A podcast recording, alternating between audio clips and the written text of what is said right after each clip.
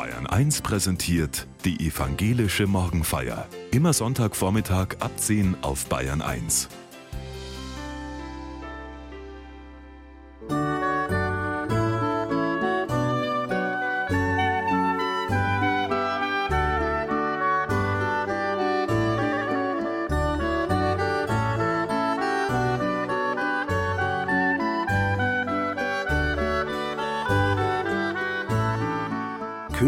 Königshäuser faszinieren. Die Krönung von König Charles III. hat Menschen bewegt wie wenige Themen derzeit.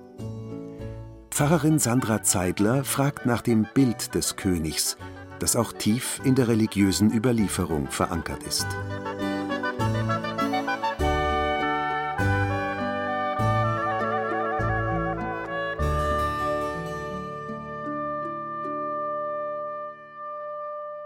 Mit der Diamond Jubilee Stagecoach ging es zum Gottesdienst. Macht schon was her, so eine goldene Kutsche von sechs Pferden gezogen. Unser Eins läuft zum Gottesdienst. Aber ich bin ja auch nicht Prinz Charles. Oh, sorry, König Charles III. Haben Sie gestern die Krönungszeremonie im Fernsehen verfolgt? Ich war live dabei mit Tea and Sandwiches. Weil mich diese Inszenierung fasziniert, der Aufwand, die feierliche Stimmung sehr traditionell und very British. Charles war der ewige Thronfolger und jetzt wird er König von Großbritannien mit 74. Er ist die nächste Generation.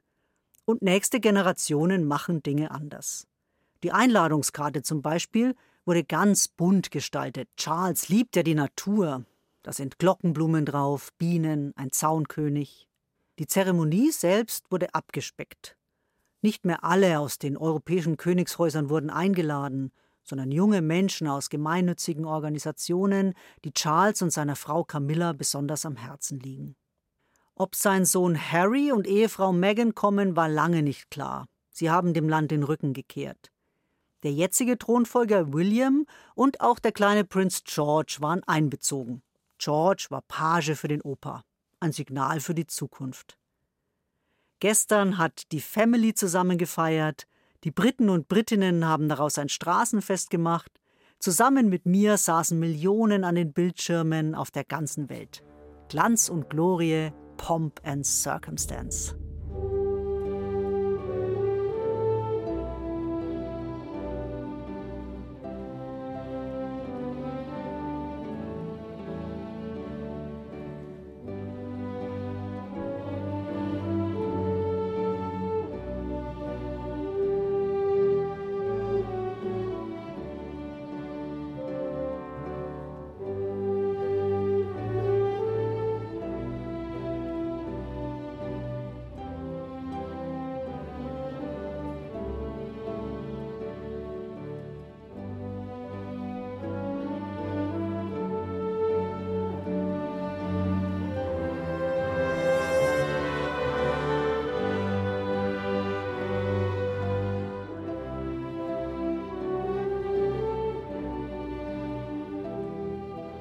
In der Westminster Abbey, der britischen Kirche für alle royalen Anlässe, hat der Gottesdienst zur Krönung stattgefunden. Es läuft alles streng nach Protokoll ab und das seit bald tausend Jahren.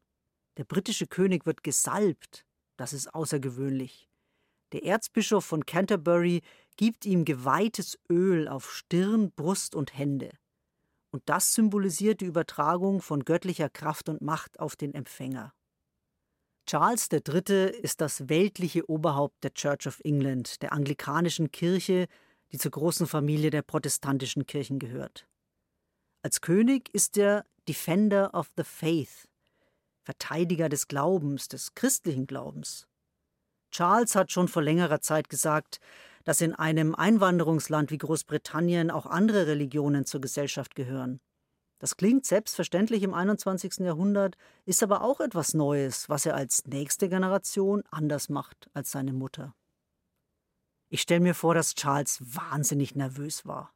Natürlich ist er mit all den Traditionen und Zeremonien aufgewachsen und konnte sich ja jahrelang vorbereiten, aber es liegt jetzt schon ganz schön viel Verpflichtung auf seinen Schultern. Vielleicht konnte er im Gottesdienst auch mal innerlich durchschnaufen. Charles soll ein gläubiger Mensch sein. Nicht alles liegt in deiner Hand, König Charles. Gott ist da und trägt dich. Die Königsbürde und die Königswürde.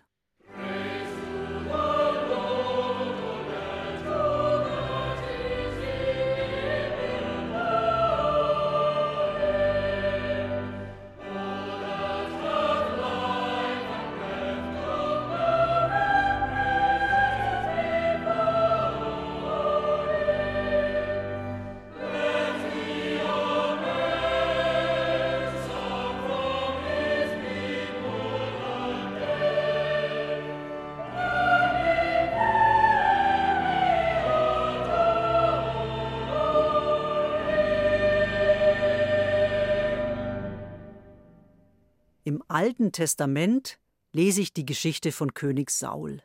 Er ist nicht mit einer goldenen Kutsche zu seiner Krönung gefahren. Der erste König des Volkes Israel wurde gar nicht gekrönt, aber er wurde gesalbt. Nicht vor einem Millionenpublikum, sondern ganz intim, nur er und der Prophet Samuel. Das mit dem Königtum im alten Israel ist so eine Sache. Eigentlich gab es die Richter, die je nach Bedarf das Volk zusammenrufen konnten und dann das Sagen hatten. Ansonsten handelten die Stämme eigenverantwortlich. Und jetzt auf einmal will das Volk einen König, so wie alle anderen Völker auch. Der alte Samuel sieht die Monarchie kritisch, aber er beugt sich dem Wunsch des Volkes.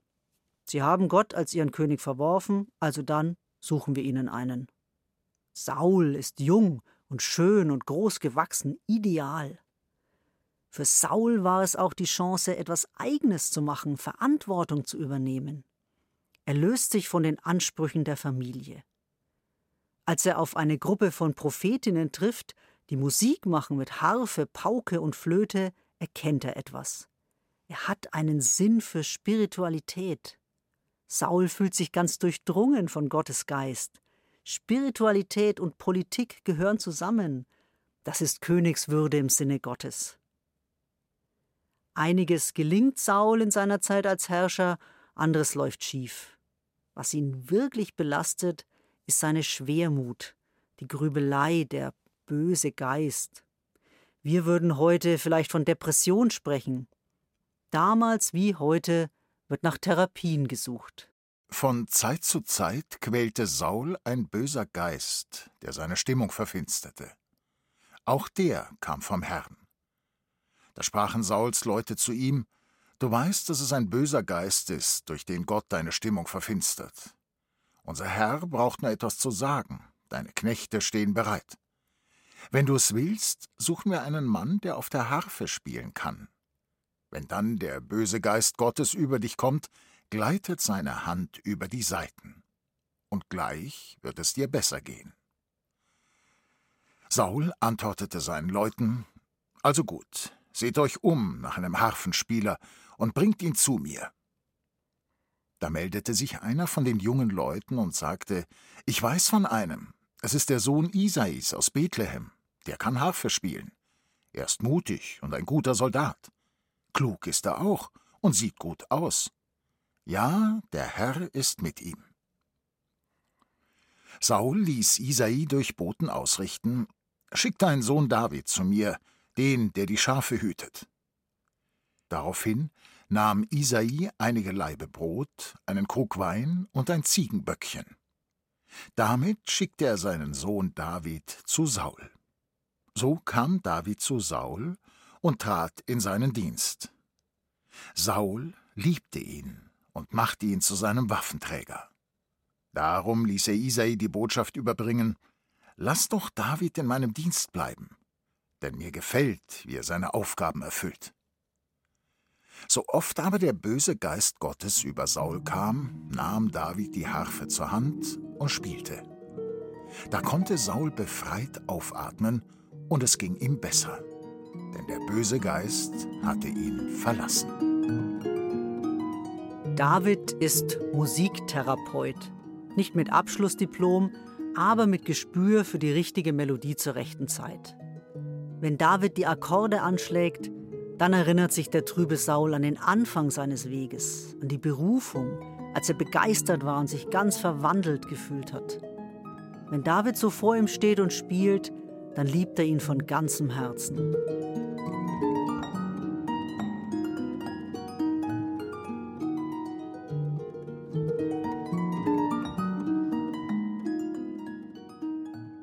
In einer Umfrage eines großen Versicherungskonzerns lese ich, fast jeder dritte Deutsche leidet unter einer mentalen Erkrankung.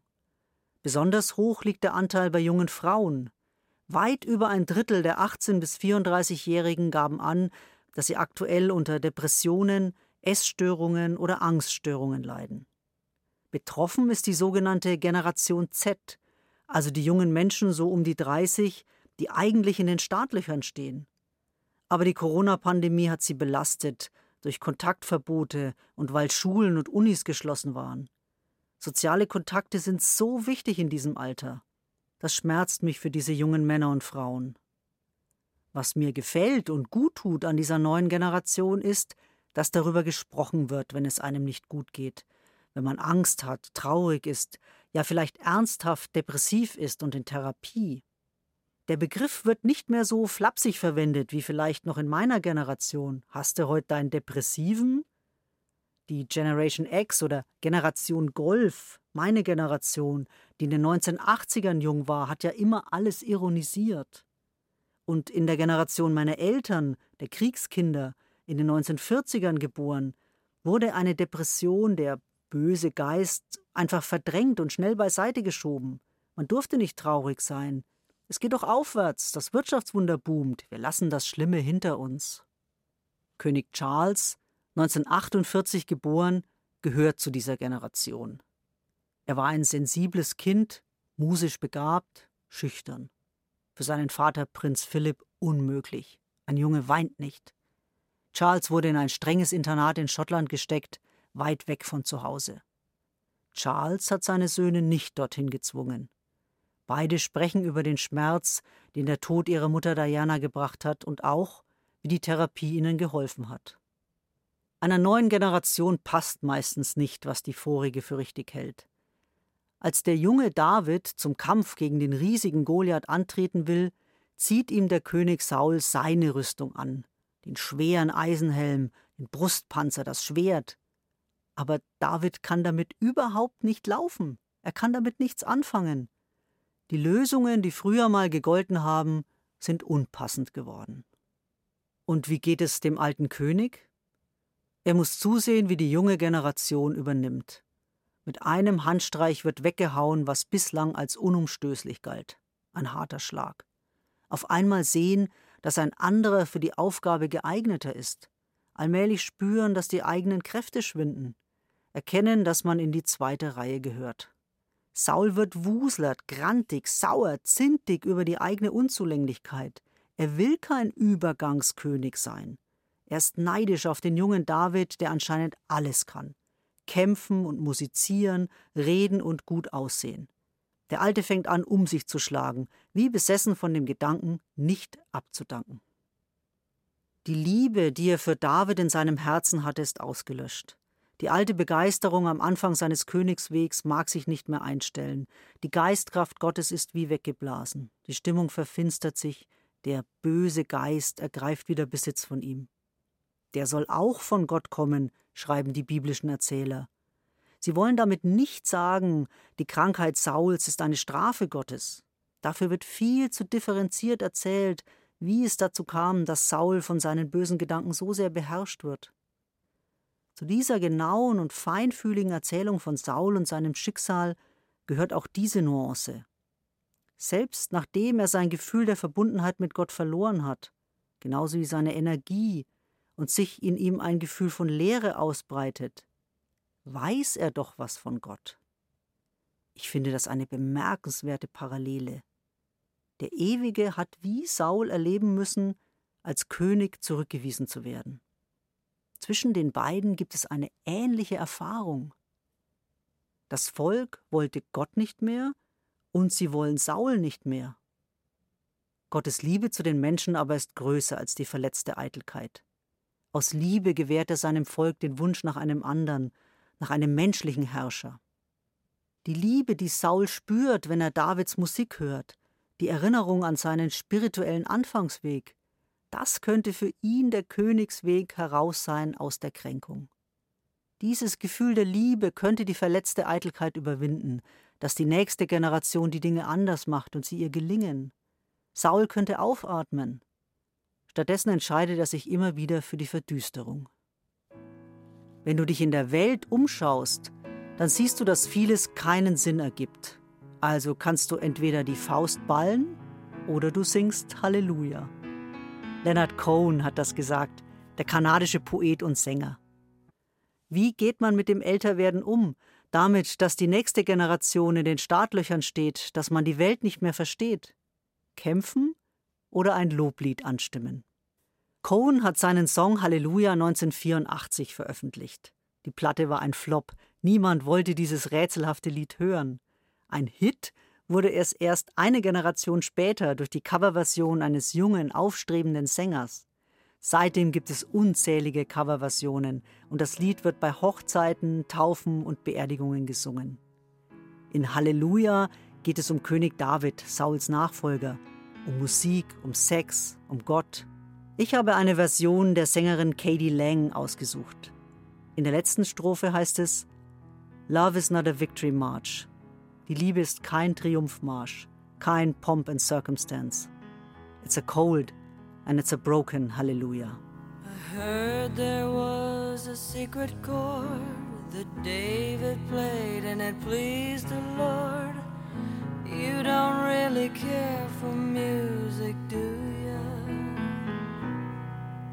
Well, it goes like this the fourth, the fifth, the minor fall, the major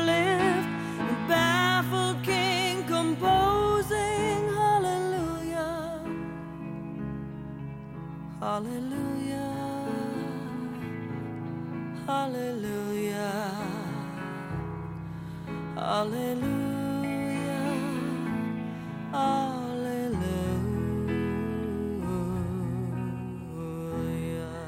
Dieses Lied habe ich bei der Beerdigung meines Onkels gehört, neben Posaunenchor und Männergesangsverein. Alle Generationen sollten sich durch die Musik angesprochen fühlen. Das hat zu meinem Onkel gepasst. Er ist 97 Jahre alt geworden. Im Ruhestand hat er junge Künstler bei sich wohnen lassen und im Keller seines Hauses hat die Rockband seines Enkels geprobt. Auf die Frage, ob's nicht etwas laut sei, hat er geantwortet: Na ja, manchmal schon. Ich habe ihn immer so erlebt, dass er den Lauf der Dinge gelassen genommen hat. Als Bürgermeister hat er früher aktiv sein Dorf mitgestaltet, für Erneuerung gesorgt und versucht, einen Ausgleich zu schaffen zwischen Althergebrachten und Modernisierung. Im Alter hat er die Veränderungen beobachtet und hingenommen. Er hat immer viel Geschichtle erzählt, wie hart die Frauen im Wald gearbeitet haben, wie nach dem Zweiten Weltkrieg die sudetendeutschen Flüchtlinge kamen, wie der Kerversbaum geholt wurde und der Betz raustanzt. Da gab's auch viele Traditionen und Zeremonien einzuhalten. Er war nie belehrend oder mit dem Tenor früher war alles besser. Die Jungen machen die Dinge halt anders und haben ihre eigenen Wege. Die Zeiten ändern sich. Er ist in die zweite Reihe getreten und ist im Dorf eine gefragte Persönlichkeit geblieben. König Charles III. hat sich entschieden, jetzt seine Aufgaben anzunehmen und zu gestalten. Es ist noch nicht Zeit für die zweite Reihe. Es sieht aber auch so aus, als habe er die nächste Generation im Blick, die die Dinge nochmal anders machen wird. König Saul hat sich mit Händen und Füßen dagegen gewehrt, die Wahrheit seines Lebens anzunehmen, den Verlust seiner Position und das Älterwerden. Das ist auch schwer. Ich kenne das selber, und die Bitterkeit erscheint einem irgendwie als der leichtere Weg. Was mich besonders berührt an der Erzählung von Saul und David, sind die Szenen der Liebe zwischen ihnen, zwischen alt und jung, zwischen voriger und nachfolgender Generation. Saul liebt den jungen Mann und wie er auf der Harfe spielt. David verschont den alten Mann, der zweimal einen Speer nach ihm schleudert. Hätte Saul sich doch für die Liebe entschieden und sein Herz geöffnet. Denn Gottes kraftvolle Verheißung bleibt bestehen für jede Generation. Die beim Haus des Herrn eingepflanzt sind, werden in den Höfen unseres Gottes wachsen. Noch im hohen Alter tragen sie Frucht, voller Saft und Kraft werden sie sein. Ein Psalm Davids, des Dichters und Musikers, des Nachfolgers. Die Band ABBA hat sich offiziell nie aufgelöst. Es war nur eine sehr lange Pause von ihrer letzten Veröffentlichung 1982 bis zum Comeback vor zwei Jahren. Zeit genug für neue Generationen, die schwedische Band zu entdecken. Heute tanzen sowohl die Babyboomer als auch die Millennials begeistert zur Dancing Queen. 2021 gab es erstmals wieder Konzerte in London, wo aber nicht die vier selbst aufgetreten sind, sondern ihre Avatare, computergenerierte Ebenbilder. Die Zeiten ändern sich. Aber wollte nicht einen Aufguss des Alten, sondern etwas Neues wagen. I Still Have Faith in You heißt einer der neuen Songs. Ich glaube noch an dich. Ich glaube noch an dich. Das ist die Antwort auf die Frage in dem Song Do I have it in me? Kann ich es noch? Ja, natürlich. Vielleicht nicht mehr so wie früher, aber du kannst noch so viel mehr, anderes, Überraschendes. I still have faith in you. Ich höre diesen Satz immer als einen Satz Gottes. Ich glaube noch an dich. Meine Liebe, mein Glaube an dich geht über das Verlorene und Verwirkte hinaus. Du kannst lernen und lieben, du kannst zurücktreten, und das ist nicht das Ende.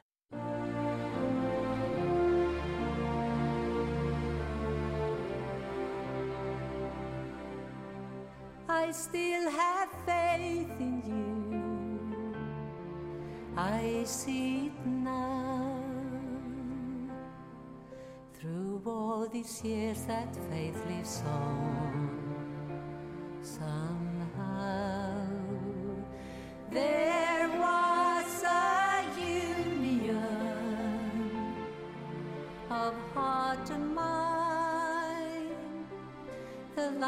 Of which are rare and oh so hard to